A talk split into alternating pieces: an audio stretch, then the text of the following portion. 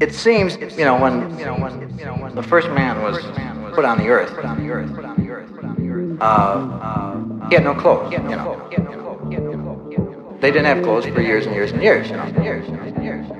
It seemed with each article of clothing that people began to wear, they began to get more prudish about it. It's kind of inverse ratio to the amount of clothes you have on. They become more prudish, more prudish. To the point where one of the strange phenomena today is the nudist camp. The nudist camp. The nudist camp. The nudist camp. The nudist camp. The nudist camp. Yeah, baby. Yeah, baby.